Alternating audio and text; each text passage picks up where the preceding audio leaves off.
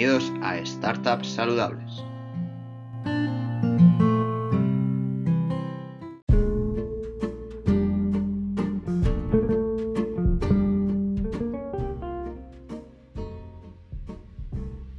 Al día como hoy, en 1809, nació Mariano José de Lara, escritor español. Además, en 1927, el poeta Antonio Machado es elegido para ocupar un sillón en la Real Academia Española, aunque no tomó posesión.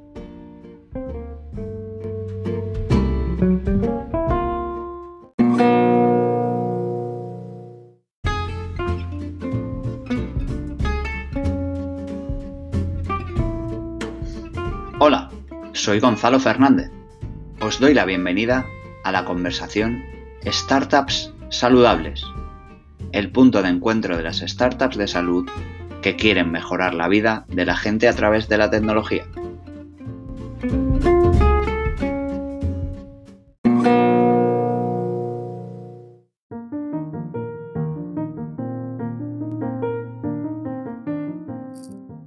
Justo hoy, el día de la grabación, es el Día Mundial de la Tuberculosis.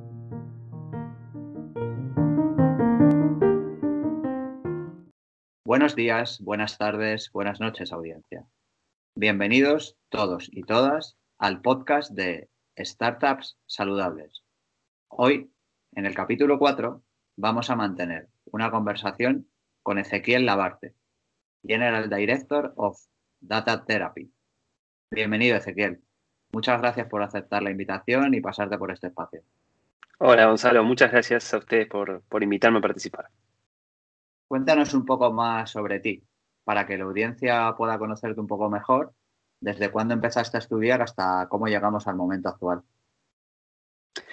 Bueno, muy bien. Eh, yo creo que siempre me, me, definiría como una persona que soy muy curiosa y dentro de esa curiosidad de querer explicar cosas o problemas del mundo siempre estaba a la hora de, elegir la carrera, estaba siempre entre la parte eh, o el área de la, de la, tecnología, de la computación, y también me gustaba mucho el área de, de la biología, de la ciencia, digamos, de las ciencias médicas, ¿no? Y eh, buscando opciones en ese momento, encuentro la carrera de biotecnología.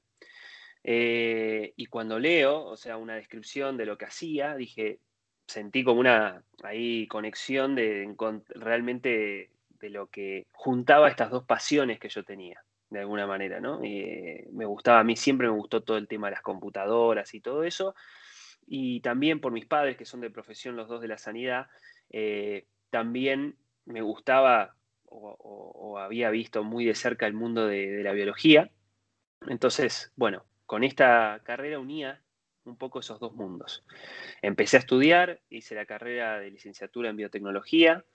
Eh, como todo, también una cosa particular es que cuando empecé, eh, empecé queriendo desarrollar la molécula para curar el cáncer o salvar al mundo y estar eh, siendo, o sea, no sé, bajo, en una mesada, como se dice, investigando con las pipetas. Y a medida que fui haciendo la carrera,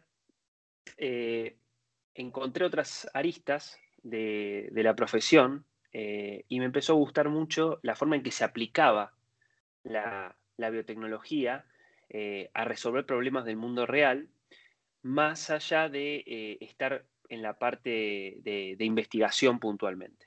Así fue que, eh, bueno, y esto también vale la pena creo que mencionarlo, eh, yo soy nacido en Argentina, ahora estoy viviendo hace unos años en, España, pero bueno, cuando empecé a buscar trabajo en Argentina de la carrera de biotecnología, eh, en el área aplicada, o sea, de negocios, comercial, que me gustaba, porque nuevamente tenía una inquietud ya cuando estaba terminando la carrera de eh, entender eh, cómo se aplicaba esto al mundo real, ¿no? Y bueno, empecé buscando trabajo, fue realmente un, gran desafío, primero con, con, lo que se llama allí pasantías, eh, digamos, de trabajo, que son similares a las prácticas acá, ya que obviamente, cuando decía biotecnólogo, la gente se quedaba mirando con los ojos abiertos, no sabía qué era.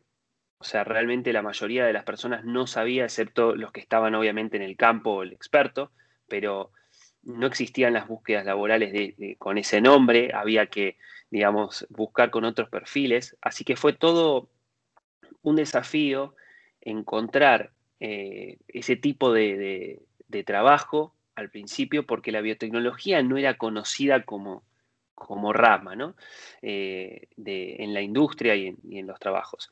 Em, pero bueno, consigo primero un, trabajo para hacer un estudio de, viabilidad en la compañía 3M eh, para una herramienta, un testeo eh, de anticuerpos que, ayudaba a detectar más rápido una bacteria. Y me acuerdo de que, bueno, que tuve que hacer todo el, estudio de mercado a ver si era factible traerlo a la Argentina o no. La verdad que eh, fue una experiencia impresionantemente enriquecedora eh, porque me permitió confirmar algo que eh, de por sí yo sentía que, quería moverme hacia ese lado, hacia la parte, digamos, aplicada, pero no lo tenía confirmado en la realidad, ¿no?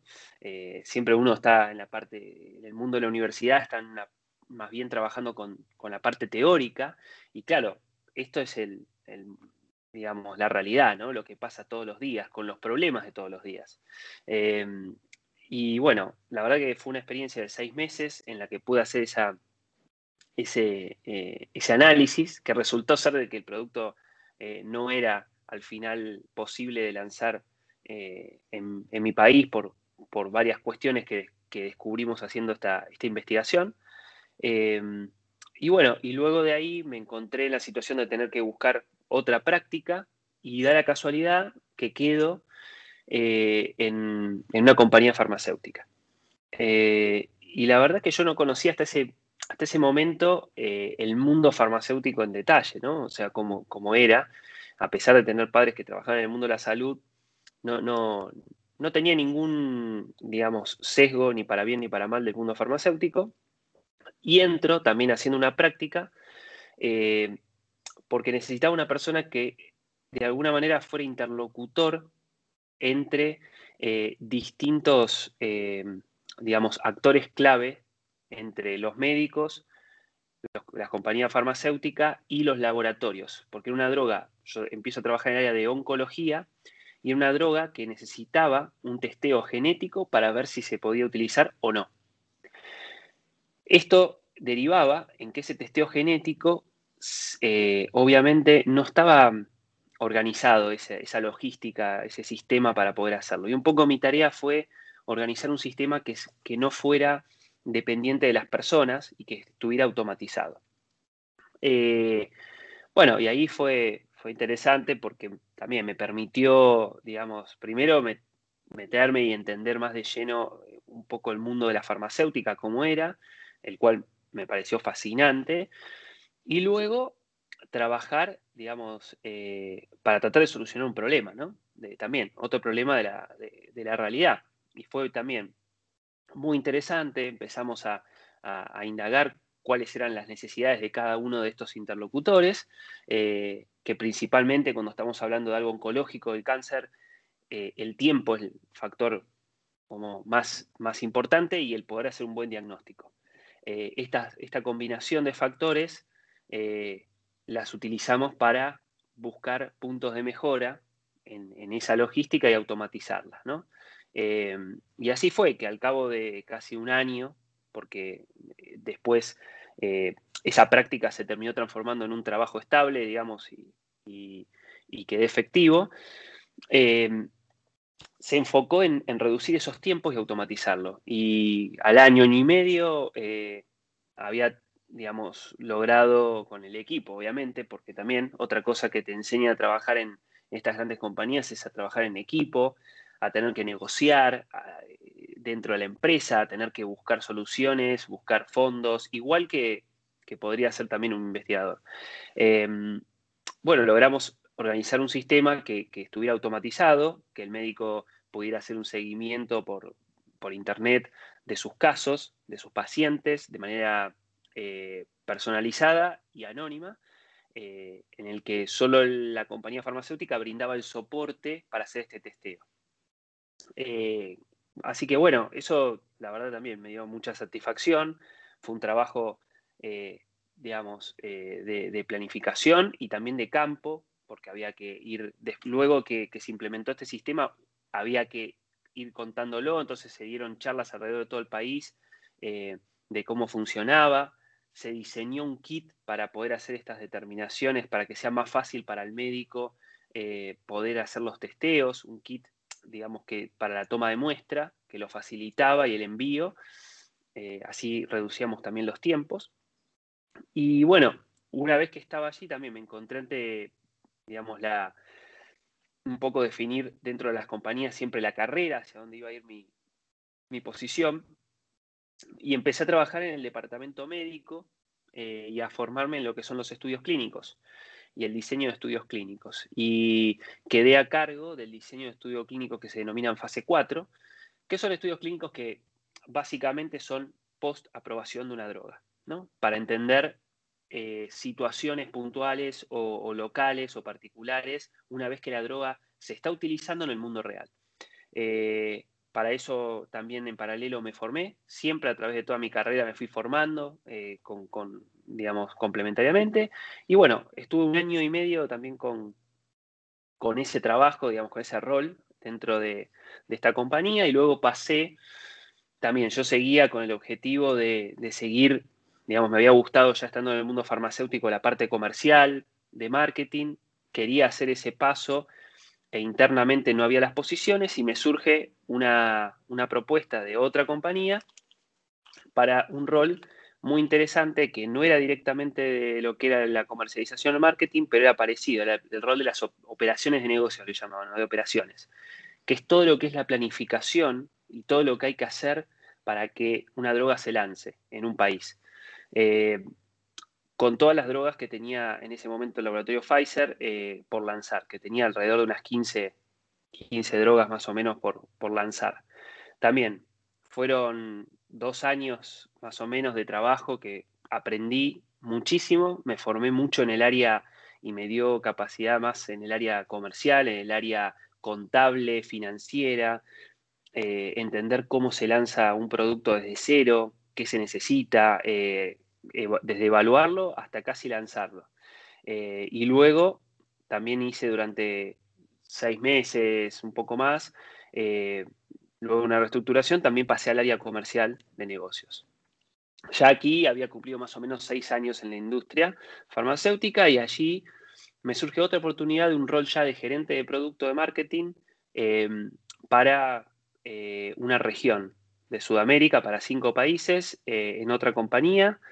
Eh, y bueno, también tomé ese desafío, eh, otro desafío súper interesante, tenía a cargo, digamos, un producto que era muy importante para la compañía, esto era muy lindo, pero al mismo tiempo muy demandante y, tenía mucha exposición, así que de alguna manera eh, también me, ayudó a, perfeccionar muchas cosas que, que uno necesita dentro de ese rol. Como siempre al principio uno aprende muchísimo y, obviamente también se equivoca mucho en esas cosas, pero la verdad que con el tiempo se lograron hacer, digamos, se logró hacer muchas cosas interesantes con los médicos, proyectos de investigación, eh, lanzamos también una droga eh, nueva que cambió, digamos, el tratamiento, en este caso del mieloma múltiple, eh, el paradigma que se utilizaba de tratamiento, siempre hablando, y toda mi, historia es trabajando en general con productos biotecnológicos. Esto es una cosa que creo que es interesante mencionar porque digo, nunca esa conexión con el mundo científico y, biotecnológico, nunca la terminé de perder y de hecho con el tiempo yo creo que me, me permitió tener una mirada mm, de distintos lugares, ¿no? Y poder hablar el idioma eh, y siempre me fue bastante sencillo hablar el idioma de los distintos mundos, o sea, del mundo científico, médico, eh, comunicarme con ellos eh, y también del, mundo con el tiempo fui aprendiendo el idioma del comercial, del marketing, de las empresas, que, también creo que es importante. Creo que, muchas veces estos vínculos entre las compañías, por ejemplo, o los entes privados y los públicos o, las pequeñas empresas, no se da por una cuestión de comunicación, no por una cuestión de voluntades. Em, y bueno, así fue que después pasé a otro desafío en otra compañía para trabajar con, drogas huérfanas, que era una cosa que yo había visto cuando estaba en Pfizer y había ayudado lanzando droga y me pareció súper interesante porque rompía el esquema de negocio clásico de la industria farmacéutica. Eh, no se trabajaba en torno al médico, por así decirlo, sino que se trabajaba en torno al paciente y a identificar al paciente. Es completamente distinto cuando uno, digamos, abordar una enfermedad que es masiva y que uno eh, en todo hospital encuentra pacientes con esa patología, a tener que trabajar con una enfermedad que eh, hay que encontrar al paciente, porque a veces ni el paciente sabe que tiene esa enfermedad y el médico tampoco. Entonces, el trabajo es más de divulgación científica, eh, se trabaja mucho sobre avisarle al médico o contarle al médico que cuando vea un caso, como decía yo, un perro verde, sospeche de la enfermedad. O sea, cuando vea algo muy raro, sospeche. Eh, también fue un trabajo súper interesante y enriquecedor porque de vuelta cambiaba, o sea, tuve la oportunidad de trabajar un año con ese tipo de, producto y, cambiaba eh, completamente el paradigma que, tenía, eh, digamos, el, tratamiento eh, de esta enfermedad. allí, por, por decisiones, digamos, a nivel general y corporativo, digamos, esta compañía decide no tener más bases en Argentina, así que ahí nuevamente tuve que, buscar nuevos rumbos, en este caso, y en esa búsqueda encontré un, desafío muy interesante, que era lanzar también un producto con un equipo totalmente nuevo para el área de inmunología, un área que yo había trabajado un poco ya estando también en, en Pfizer lanzando productos. Y bueno, también tuvimos que hacer el lanzamiento de, de, un producto que básicamente era muy bueno, pero no tenía ninguna característica eh, definitoria que, digamos, que lo distinguiera versus a la competencia. Y luego también tenía la particularidad o como desafío de que nosotros éramos nuevos en ese mercado, éramos los, nuevos, mientras que el resto de las compañías tenían 10 años en el mercado, ya relaciones creadas con los médicos y 10 veces más inversión que nosotros. Ahí eh, esto podría haber sido tomado como algo, digamos, no tan positivo, pero la verdad que para mí fue una de las experiencias más lindas que tuve, porque me desafió a, digamos, a mí, al equipo, a, repensar todos los procesos, digamos, cuando uno lanza un producto. Dentro de eso incorporamos metodologías nuevas, como son de design thinking y de entender, o sea, muy bien las necesidades que tenían los pacientes y los médicos. A diferencia de, de hacerlo clásico y lo que estaba establecido, lo que tratamos de hacer en este caso es bueno, como no teníamos plata para hacerlo establecido, no podíamos competir con estos, digamos, monstruos, dijimos, bueno, tenemos que, tenemos una bala de plata, como se diría, ¿no? Entonces, ¿cómo la usamos? Bueno, hicimos un proceso de hacer estas dinámicas y de entender muy bien cuáles eran las problemáticas. Una vez que identificamos esas problemáticas, las trabajamos con nuestro equipo y desarrollamos soluciones súper customizadas. Esto también, digamos, me permitió, digamos, aprender eh, o, un nuevo abordaje eh, para el lanzamiento de productos, que creo que fue clave porque, digamos, nos permitió no desperdiciar el presupuesto y, poder, digamos, tener éxito en, los desarrollos que hicimos. Ya con, cuando yo estaba trabajando con las drogas huérfanas, ya me, igualmente la, experiencia que había pasado, digamos, de por así decirlo, de que las compañías eh, habían tomado la decisión al año en que había entrado de irse y todo, eh, empecé a pensar en la posibilidad de hacer la experiencia afuera y hacer una experiencia afuera. Y otra cosa que también estaba dando vueltas eh, estaba relacionada a desarrollar algún, alguna, algún emprendimiento por mi cuenta. Un poco con esa combinación de cosas, me termino también viniendo a España. Eh, estuve estudiando un máster en innovación y emprendimiento, justamente relacionado con esto. Y también empecé a trabajar independientemente como consultor en el área de salud, brindando soporte a digamos, distintos proyectos eh, y principalmente con una compañía que se dedica a la educación médica continua. También, en paralelo, empecé a explorar todo el mundo emprendedor.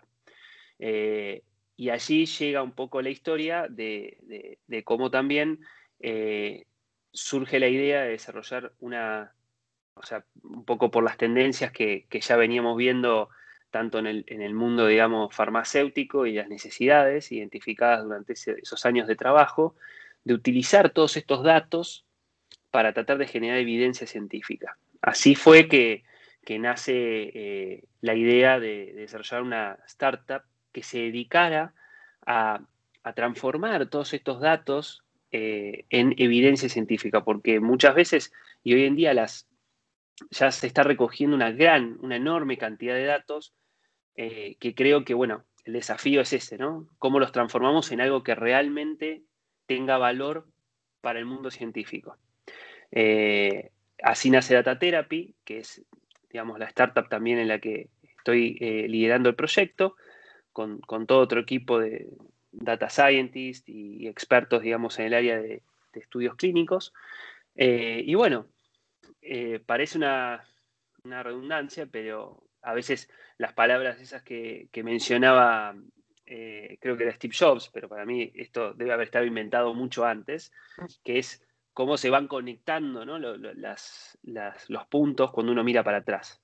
Eh, pero creo que sí, cuando hoy hago un repaso de mi situación, eh, más de una vez digo, bueno, algo de relación, las cosas van, van, tomando, porque también en paralelo, digo, en cuanto a mi formación, he hecho cursos de, también de lo que es manejo de datos, siempre me gustó el área tecnológica y también, obviamente, la parte científica, ¿no? Y ahora encuentro otro, por así decirlo, otro punto donde se unen esas cosas, eh, relacionado también con la innovación, pienso yo.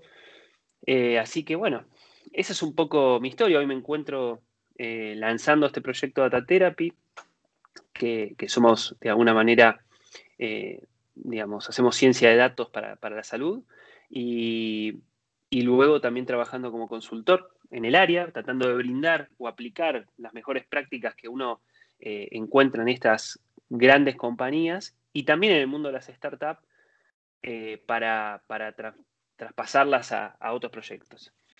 Muy bien, la verdad que ha sido muy clara tu historia, desde cómo empiezas a estudiar hasta el nacimiento del proyecto, porque no te he querido interrumpir, pero se me, se me ocurrían muchas preguntas que tú con tu historia las ibas respondiendo, como, como, como una persona que estudia biotecnología se lanza en emprendimiento, porque pero hemos visto ya que has tenido que superar retos desde el principio, que era buscar un trabajo con una carrera que nadie entendía, luego has pasado por un montón de departamentos, como puede ser marketing, ventas, has gestionado a gente y vas a esas necesidades lanzas eh, eh, tu proyecto que es Data.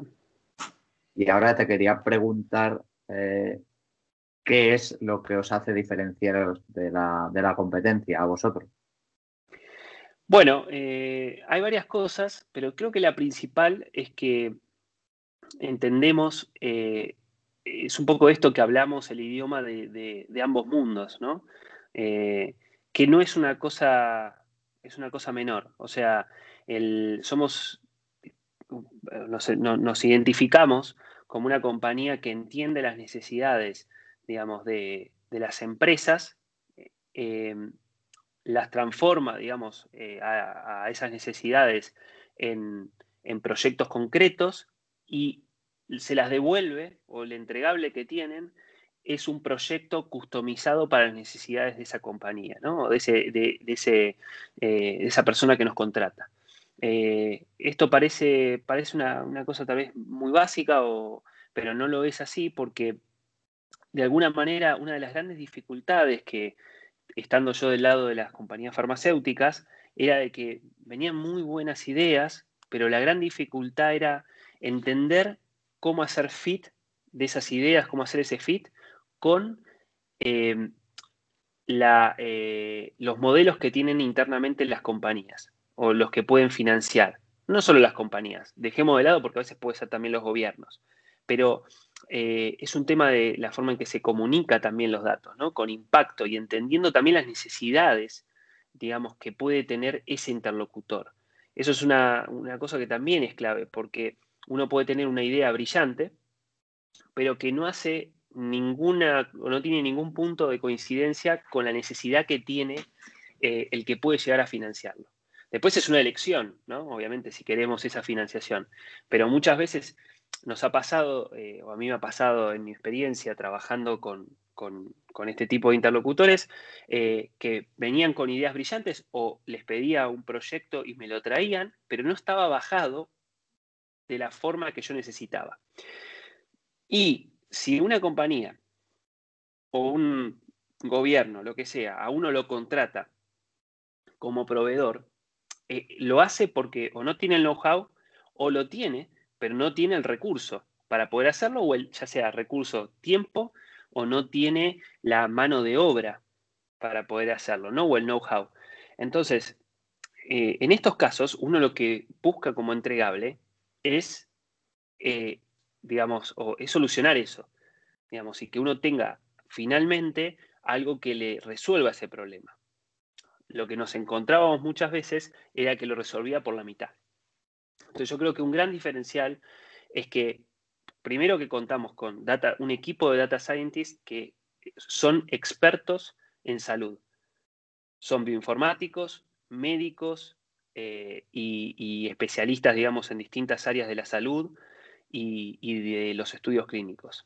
Eso es una diferencia, si querés, con el resto de las compañías de Big Data y Data Science, lo que se llama Data Science, eh, que tiene eh, Data Therapy. Y por otro, esto, esto de entender los dos mundos, ¿no? El, mundo del cliente y el mundo del proveedor, por así decirlo, para poder de vuelta hacer ese match que creo que es el beneficio, el que termina generando un beneficio para todos, porque realmente, eh, digamos, es una lástima que, muchos de esos proyectos queden en la nada, no porque sean malos, sino porque no se termina haciendo, digamos, ese, ese último link entre las necesidades de uno y del otro, que tiene que ver a veces más con la comunicación y con entender al, las necesidades y cuáles son los, por así decirlo, puntos de, fricción o pain points del cliente o del usuario.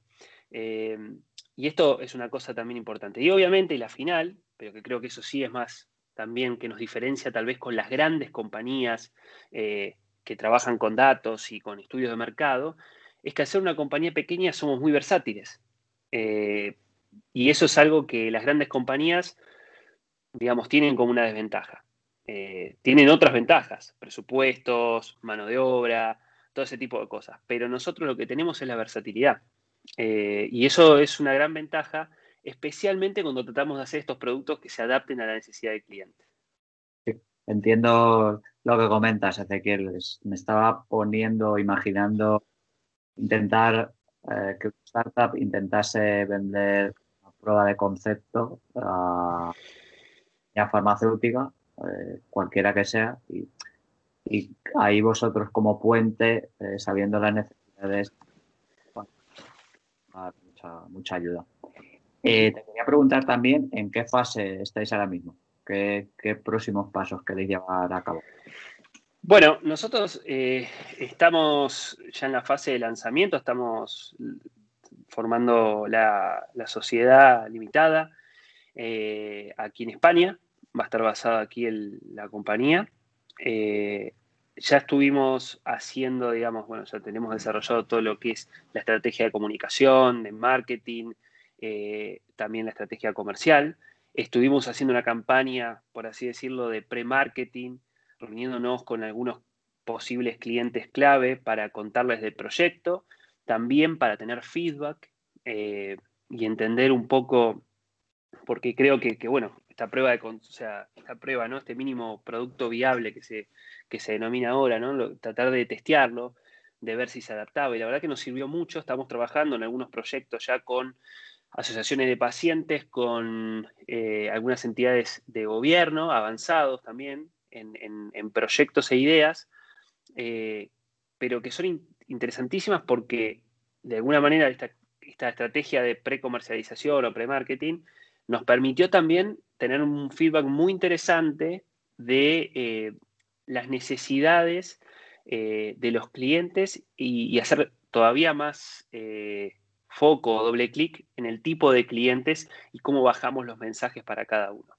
Que obviamente nosotros tenemos incorporado tal vez una experiencia muy grande con la industria farmacéutica, pero ahora estamos trabajando también con otros interlocutores que surgieron y que empiezan a ser interesantes, eh, como son startups de, tecnología de la salud, que generan datos, como son asociaciones de pacientes que también generan datos de salud, como son instituciones o gobiernos que también poseen datos de salud.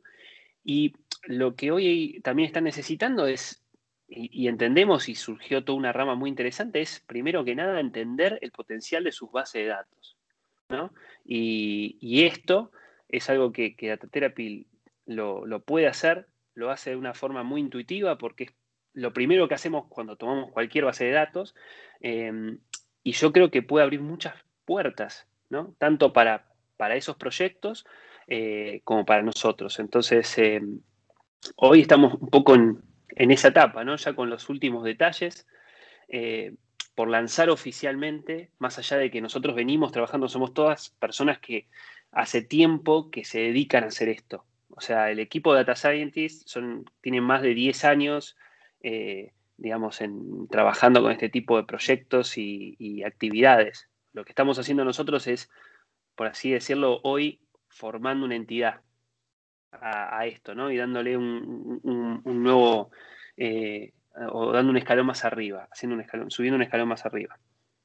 Perfecto. Sé que le ha quedado muy claro de, ese paso de validación, qué retos habéis los intentamos resolver.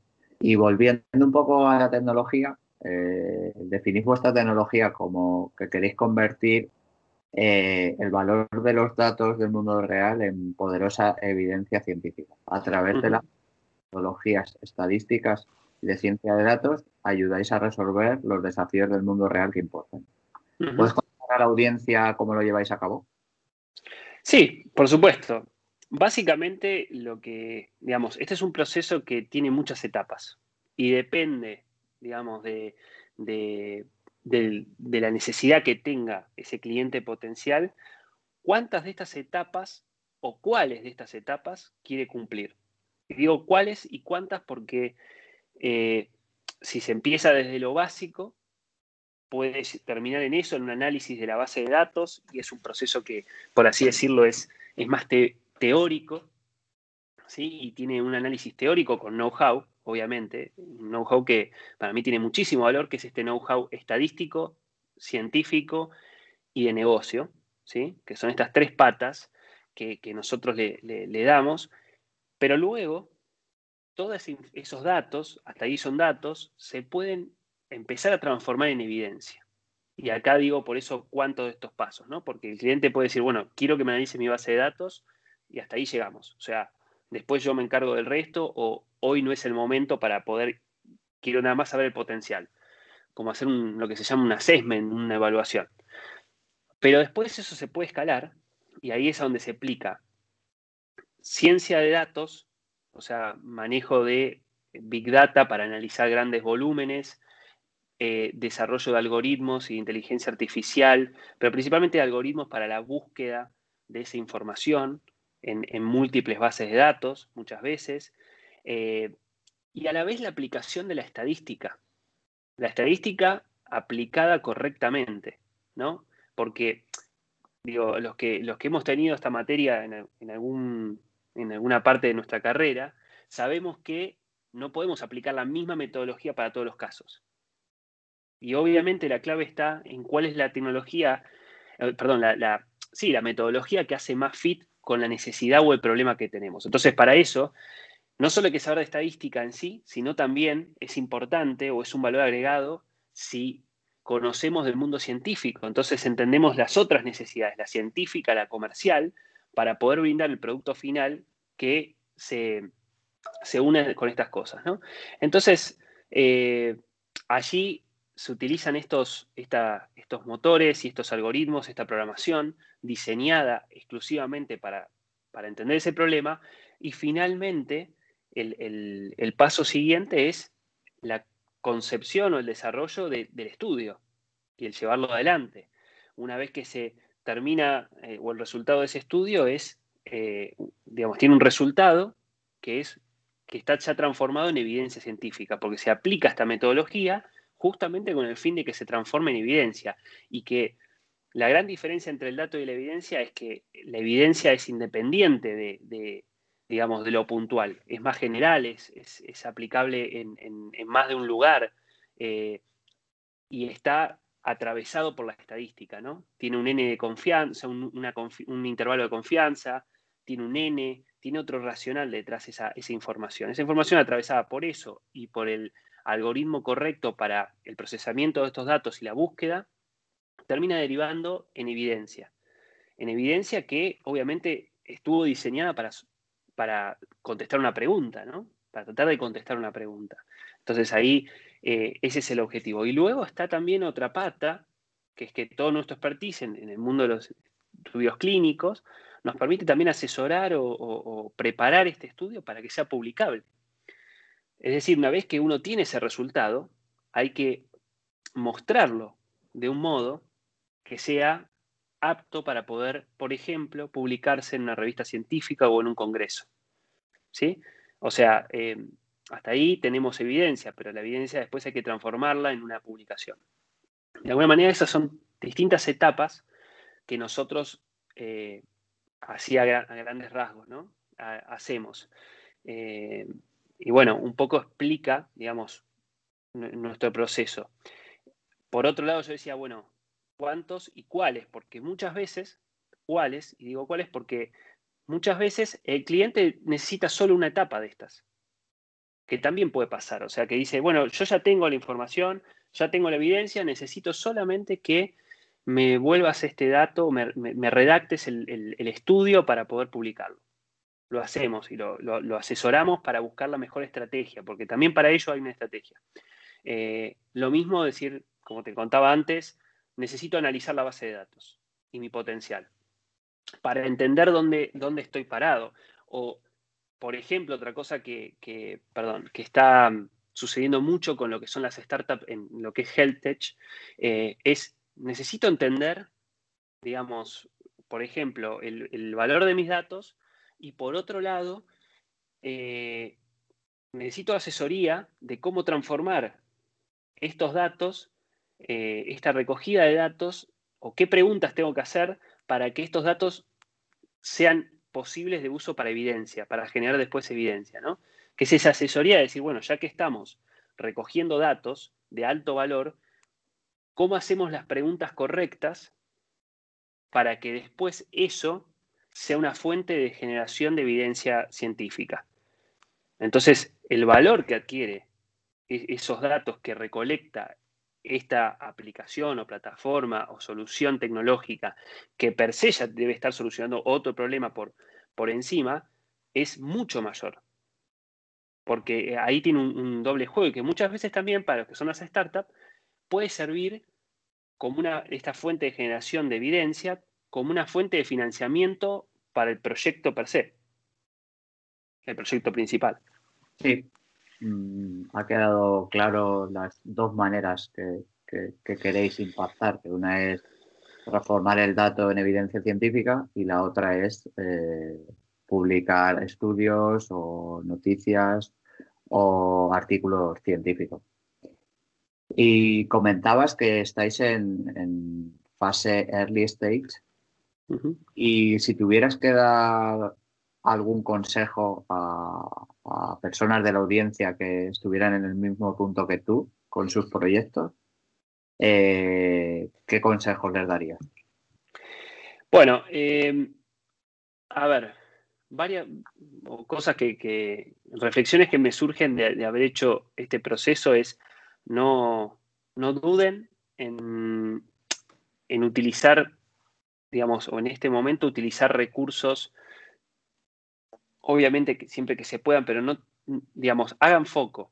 O sea que, es decir, tratar de ocupar el tiempo que tiene uno dentro de una startup en digamos, en la startup y no en, los temas accesorios, como puede ser la parte contable, la parte legal, eh, la parte financiera, o sea, si todo lo que puedan dentro de la medida de lo posible, de lo financiable, tercerizar, háganlo, asesórense, porque no porque sea imposible o no existan medios para hacerlo eh, por nuestra cuenta, pero me parece que, digamos, eh, la parte contable es la parte contable, pero nadie como el que desarrolló la startup puede defender a la startup eh, y puede preparar las presentaciones para, para hacer los pitch con las empresas o con sus clientes o con los fondos de inversión.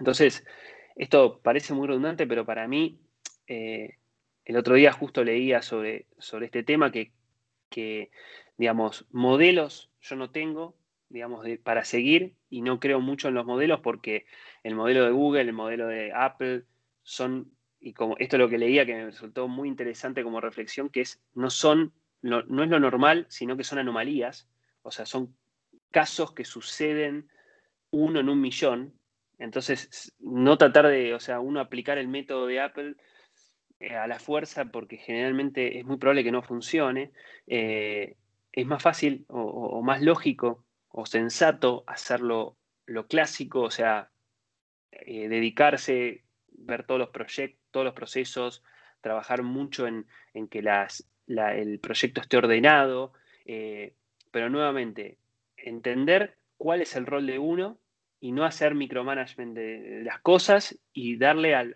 eh, tratar de liberarse de la mayor cantidad de tareas accesorias eh, que uno tenga. Porque el foco para mí tiene que estar en la parte de, liderar la organización y de eh, la parte comercial, en entender al cliente, en hablar con el cliente. Y si nosotros estamos hablando con el cliente al mismo tiempo eh, solucionando un problema con el banco y al otro día tenemos una reunión con, o sea, porque tenemos que entender la parte contable, que tenemos que presentar el IRPF o el impuesto a la SL, es difícil y la verdad que, como todo, después otro consejo es siempre utilicen el, si fuera mi dinero, ¿yo qué haría? ¿Invertiría aquí o no? O sea, en, esta foto que tengo de la startup. Y esa también a veces es una pregunta que, que tenemos que hacer, o a veces también contársela a otro, que no, que no tenga sesgo, ¿no? Y, me parece que el trato con, los clientes o con, con gente que, pueda dar feedback, que esté, digamos, en el tema, también es muy importante, porque te puede dar visión de, cosas que uno, por el sesgo que tiene de estar todo el día metido en ese proyecto, no las ve. Entiendo. Nos has comentado que has pasado por Argentina eh, y también por España. ¿Cuál es tu punto de vista del emprendimiento en salud en, todas estas distintas localizaciones? ¿Qué cosas buenas y malas has encontrado en cada lugar? Bueno, sí. Eh, a ver, noto que, España, eh, a diferencia de Argentina, lo que me encontré eh, es que hay una oportunidad enorme. No está tan desarrollado el mundo emprendedor como creo como en Argentina. En Argentina está muchísimo más desarrollado producto de las circunstancias de la Argentina, también en parte, que, la gran inestabilidad, por así decirlo, que, tiene económica la Argentina, política, jurídica, eh, a través de los años, genera como consecuencia que tengas que estar todo el tiempo reinventándote. Esto obliga, o sea, es una, una manera de, yo creo que de innovar o de emprender, no tal vez tan positiva, en el sentido de, que en realidad es por una cuestión más de necesidad que por otra cosa, pero también nos ha dado un ejercicio. O sea, un, ejercicio en el, digamos, eh, y una cantidad, un desarrollo, digamos, en esa área bastante importante. La verdad que es, digamos, las vías, la, cantidad de opciones y todo, siendo un país con, un con presupuestos muchísimo más pequeños que, que, que los que puede tener España o Europa, sin embargo, tiene una estructura muy bien armada para lo que es el emprendimiento y muchas, muchas vías. ¿Cuál es la gran dificultad allí? Que yo veo acá también como potencial en, España en, contrapartida, digamos. Argentina tiene una gran inestabilidad. Esta inestabilidad para las startups es muy compleja. Entonces, si bien las vuelve a las que sobreviven mucho más fuertes y resilientes y preparadas para salir a otros mercados, eh, hay muchos buenos proyectos que no sobreviven por estas inconsistencias eh, de mercado o políticas o jurídicas, de cambio de reglas. Eh, España, en contrapartida, tiene una estabilidad que para lo que son emprendimientos es diametralmente opuesta, digamos, y es espectacular, porque yo creo que una de las grandes dificultades que tiene la startup al principio es, es que ya es inestable internamente. Entonces, tiene que estar todo el tiempo reorganizándose, cambiando. Entonces, si encima le agregamos un factor externo, es casi eh, caótico, apocalíptico. Mientras que eh, aquí está la oportunidad de que tenemos gran estabilidad, la estabilidad de acceso a crédito, de acceso, eh, digamos, a, poder hacer previsiones más coherentes y más, digamos, acotadas. Después hay, obviamente, más dinero en la mesa, o sea, hay, más posibilidad de inversión.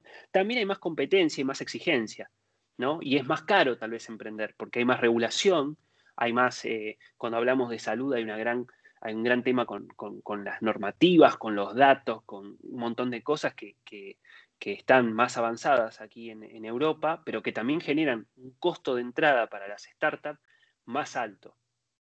Entonces es también más caro emprender.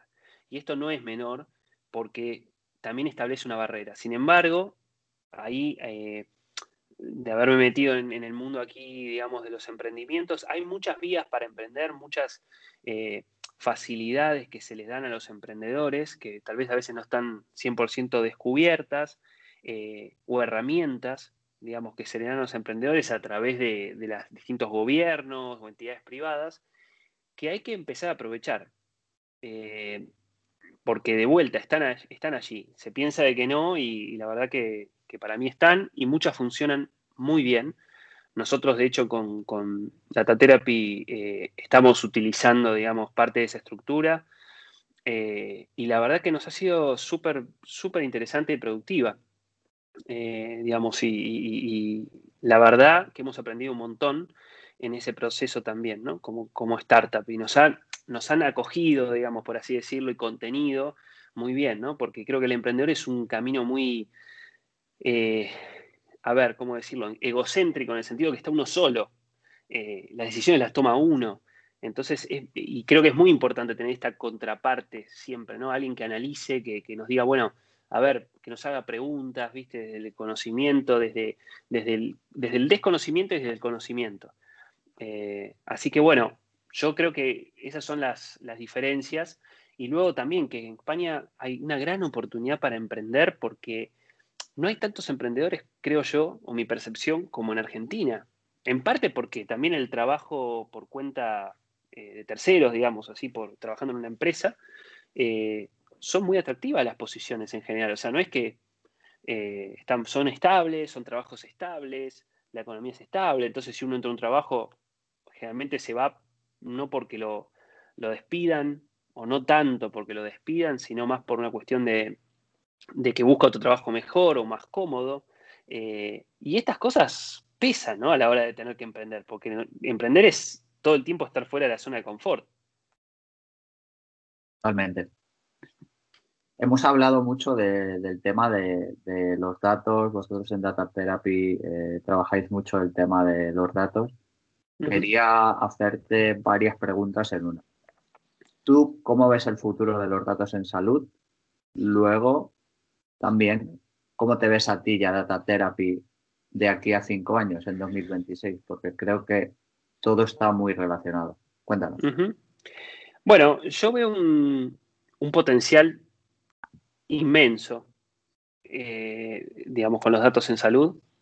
Creo que va a ser eh, una, digamos, como fue en su momento la, la, era de la informática y la explosión del mundo de la informática, de la, tecnología, de los transistores, de las, de las computadoras, de los ordenadores. Eh, luego también está haciendo este mismo, esta misma curva exponencial de desarrollo de la biotecnología.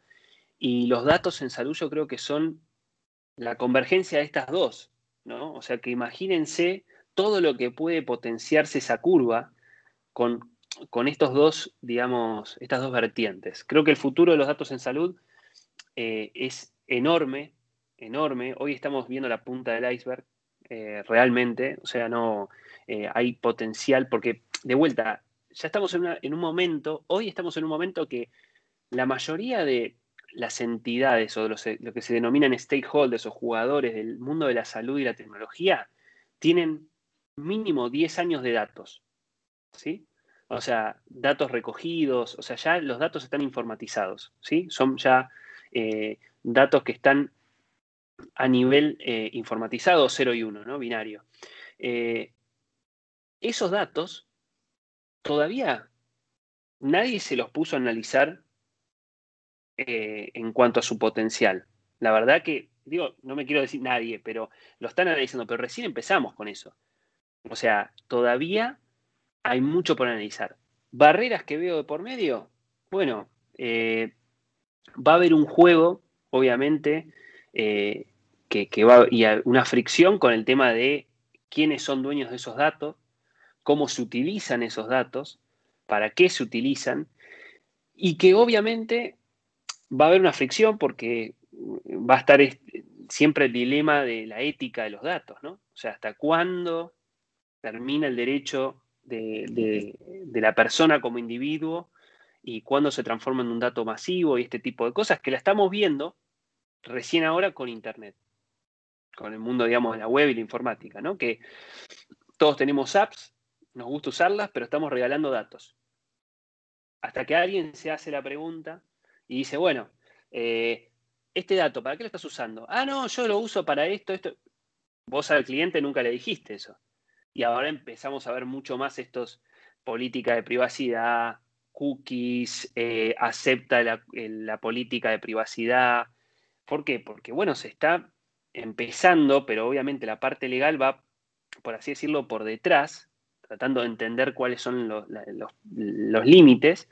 Y ahí va a haber un desafío que, claramente y ojalá que se ponga por delante, digamos, obviamente el bienestar, esto tanto nos beneficia a las empresas de tecnología, datos y salud, como no nos beneficie tanto, pero se ponga siempre por delante a los pacientes y al bienestar de la población. Eh, será también una discusión que probablemente tengamos más en el corto plazo que en el largo, porque como son datos y ya se sabe que los datos tienen valor por, lo que es la parte comercial en Internet y todo, eh, esta discusión no va a tardar tanto, creo yo, como, como tardó con eh, lo que era Internet, que tardamos más o menos 10 años en, tener estas discusiones más maduras con las grandes compañías como Google o Facebook de qué están haciendo con esa información, ¿no? Y cómo se regula.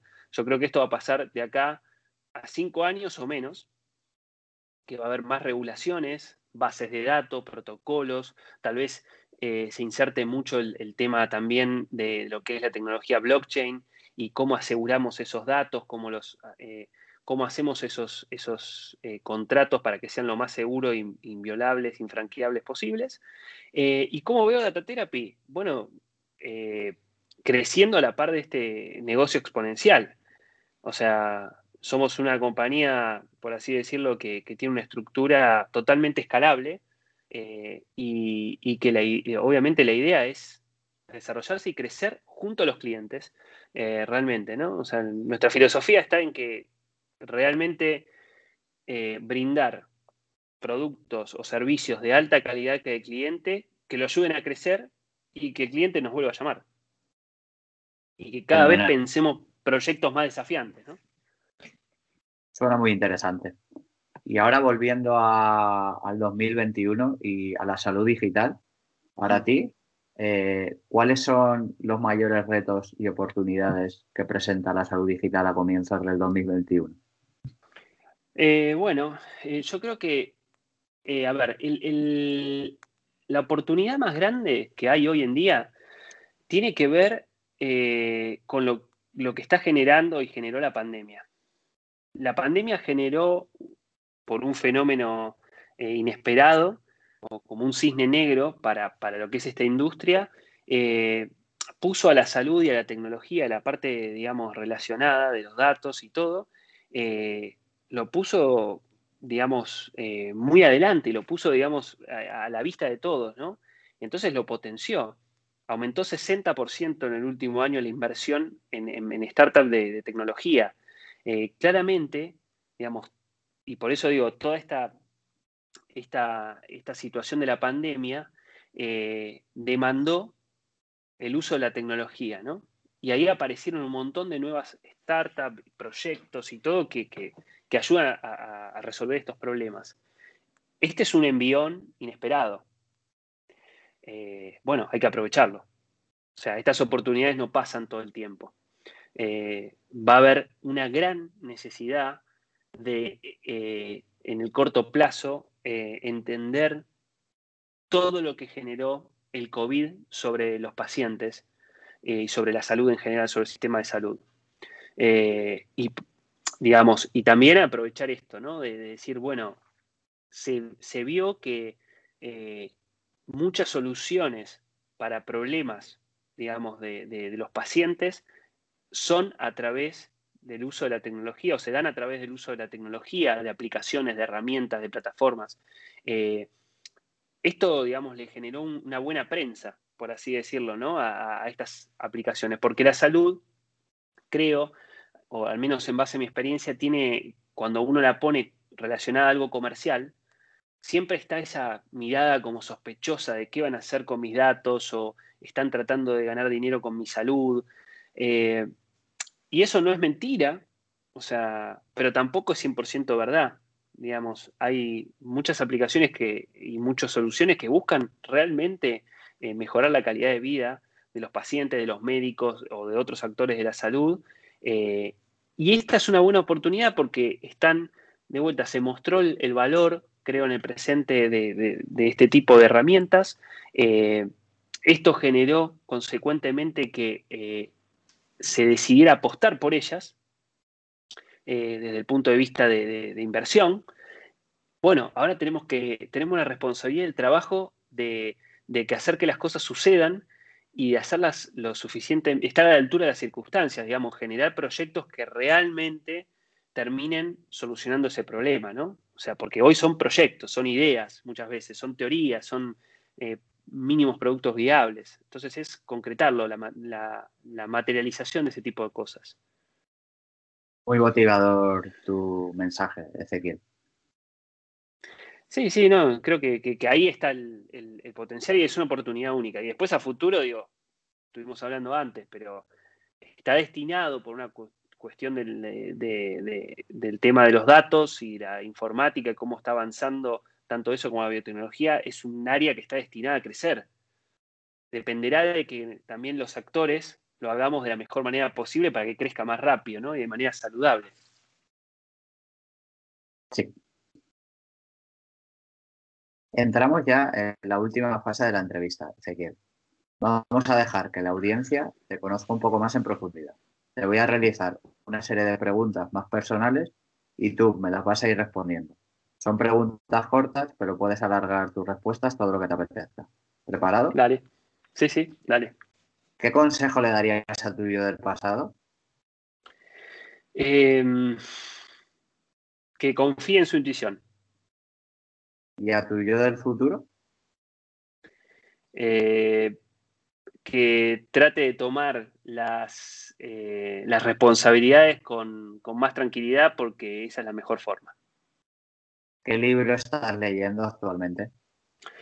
Eh, es, estoy leyendo dos libros al, mismo tiempo. Uno una novela, eh, Los peligros de fumar en la cama, de una eh, novelista argentina del género medio de suspenso, terror, que me gustó mucho otra novela que leí de ella. Nuestra parte de noche se llama, que la recomiendo. Y, a partir de allí ahora estoy leyendo esta, esta segunda novela y después eh, otro que se llama Moonshot Thinking, que es más área técnica de empresas, que tiene que ver con, lo que mencionaba antes, de tratar de enfocarse, por así decirlo, en ese 10% de tareas para una startup o para un proyecto que te multiplican por 10 los resultados. ¿no?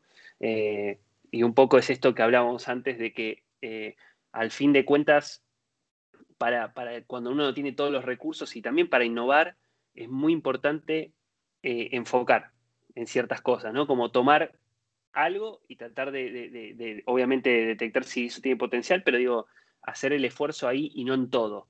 porque el que nosotros, al menos en Argentina, decimos acá debe estar la traducción, eh, o debe ser igual, no sé, que es el que mucho abarca, poco aprieta. Es exactamente igual. Exactamente igual. Perfecto. Bueno, e, e, es eso, ¿no? Un poco habla sobre eso relacionado a la innovación. ¿Cuál ha sido la experiencia con la que más has aprendido en los últimos años?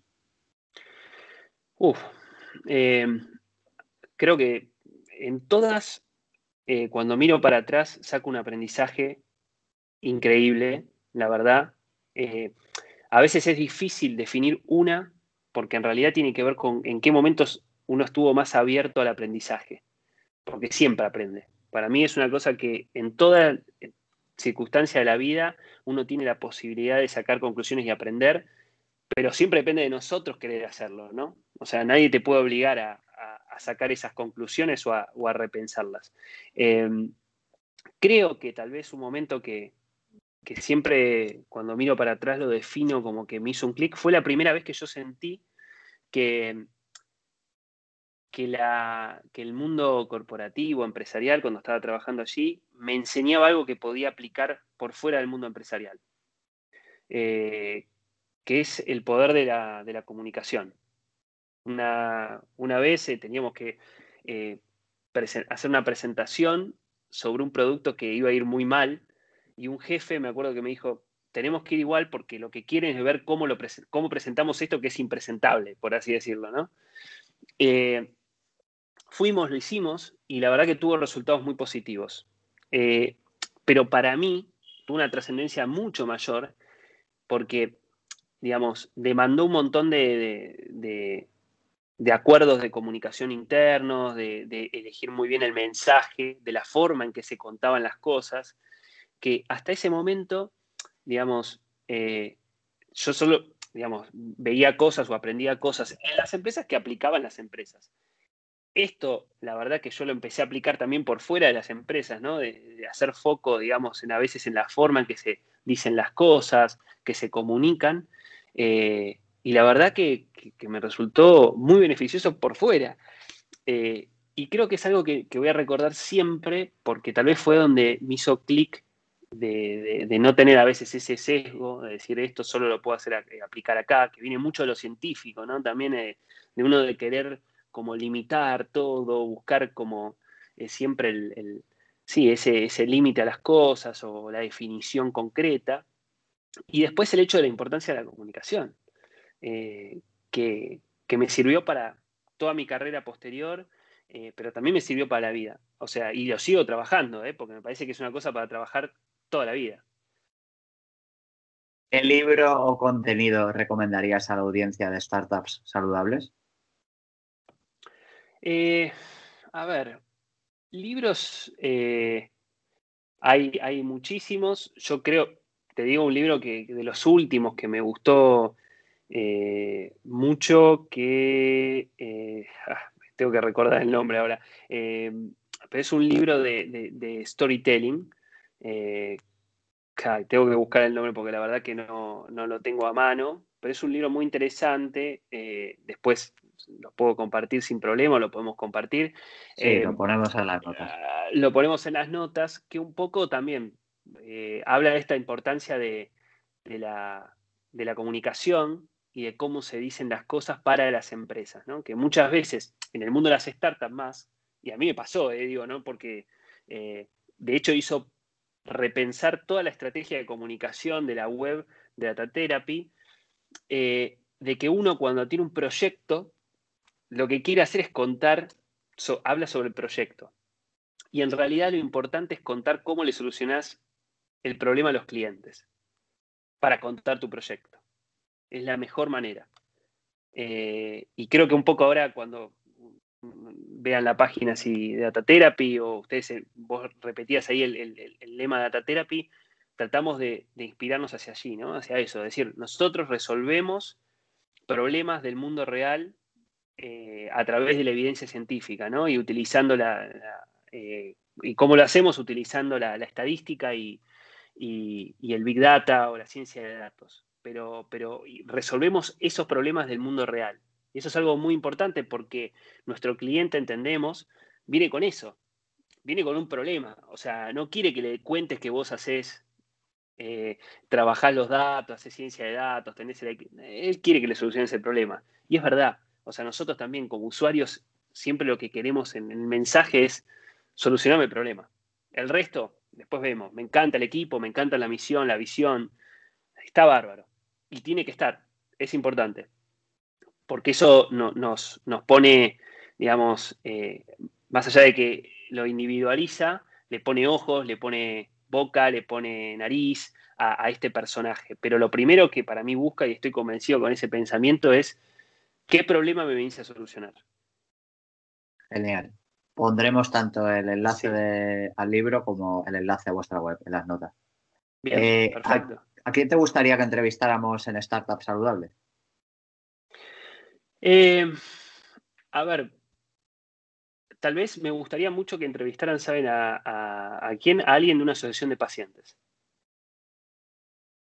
Genial. Pues si conoces a alguien, yo conozco también, haremos la introducción y vemos y veremos a, Sí. a quién podemos traer. Porque, digo, creo que muchas de las, eh, de las soluciones en salud y todo, o sea, necesitan todavía más del involucramiento de los pacientes como, como interlocutores, ¿no? Eh, y como dadores de feedback eh, para estas cosas. Y que muchas veces se les pregunta, pero ahí, muy poquito. Y, y- y que muchas, digo, creo que, que- son partícipes muy importantes, muy importantes, y es una tendencia que se viene, ¿no? De que todo va a girar en torno al paciente.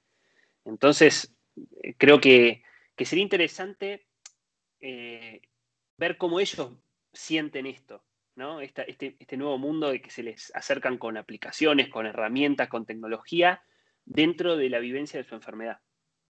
Muy interesante tu reflexión, Ezequiel. Para cerrar esta conversación, eh, me gustaría dejarte un espacio abierto. Si hay algo que me haya dejado en el tintero, puedes contarlo ahora. Siéntete libre de compartir lo que quieras con la audiencia, ya sea relativo a ti, Ezequiel, o a tu proyecto, Data Therapy.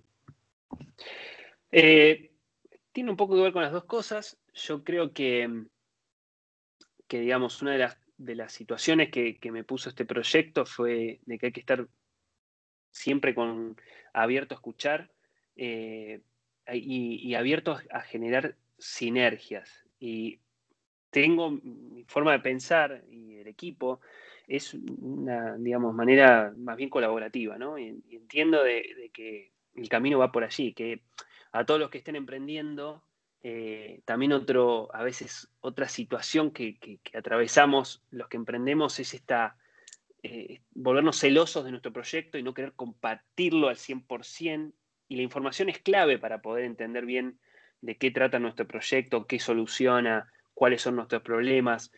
Entonces, que se animen a, compartir eso y a generar sinergias. Yo creo que cada vez más el mundo se está especializando y customizando a niveles eh, o a capas cada vez más profundas de cada tipo de usuario. Entonces es muy difícil que pensemos proyectos, startup o lo que sea para grandes públicos o para públicos masivos, excepto que nos, nos sinergicemos o, generemos vínculos eh, con, con, otras compañías, ¿no? Y potenciemos y nos diferenciemos. Eh, yo creo que hay, hay todo un, proceso, digamos, y un mundo por, por, explorar allí, y creo que es, el, un humilde consejo que puedo dar, por lo menos de este aprendizaje, este camino recorrido, ¿no? Esto ha sido todo, Ezequiel. Gracias por haberte pasado por este espacio. Te deseamos Gracias. mucho éxito, tanto a ti personalmente como a Data Therapy o cualquier otro proyecto que lances. Gracias, Gonzalo. A todos los demás, pronto tendréis el siguiente capítulo. Muchas gracias por escucharnos.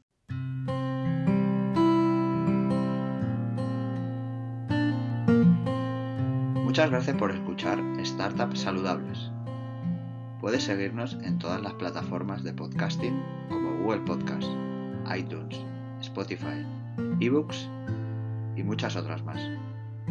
Si te ha gustado esta entrevista, te agradecería que te suscribas y me dejes una opinión en tu plataforma de podcasting favorito.